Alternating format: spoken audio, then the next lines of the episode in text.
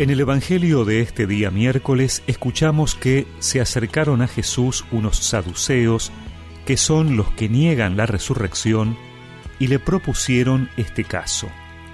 Maestro, Moisés nos ha ordenado lo siguiente.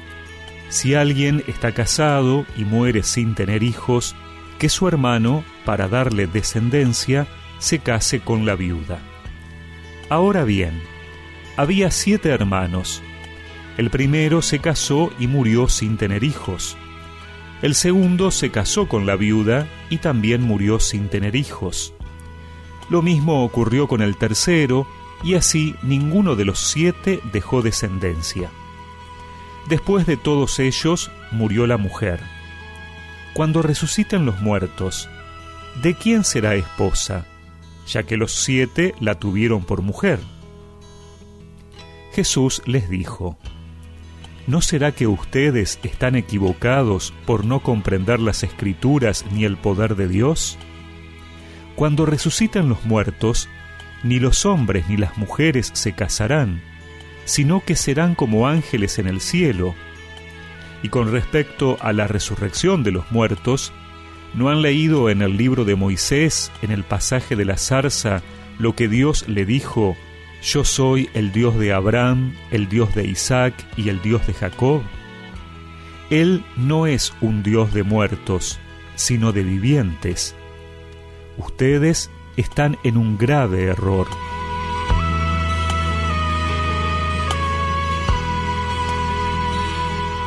Otra vez quieren poner a prueba a Jesús.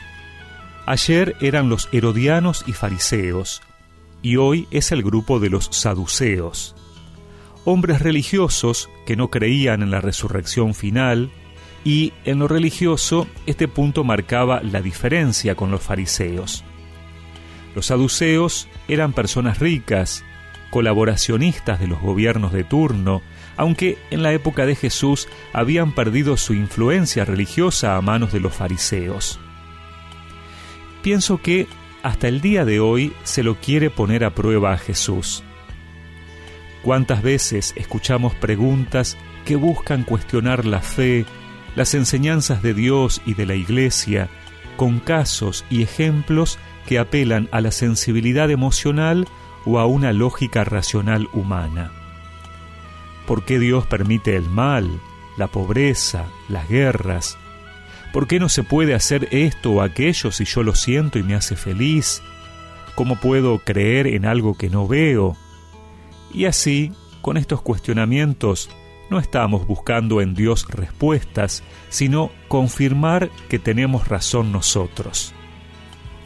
¿No será que ustedes están equivocados por no comprender las escrituras ni el poder de Dios? les dice Jesús. Él no es un Dios de muertos, sino de vivientes. Dios quiere la vida ¿Por qué le atribuimos a Él la responsabilidad de la muerte, del mal, del sufrimiento, cuando en tantas situaciones somos los hombres los que provocamos todo esto con nuestras decisiones, cuando la humanidad se aleja del Dios de la vida? Hoy podemos pedir al Espíritu Santo el don del entendimiento para comprender las sagradas escrituras, el don de la sabiduría para valorar el poder de Dios y acercarnos a Él con confianza, pidiéndole humildemente que ante esas realidades que no comprendemos, nos ayude a mirarlas desde la fe en el Dios de la vida. El Dios verdadero es Dios de vivos, y al que sea digno resucitará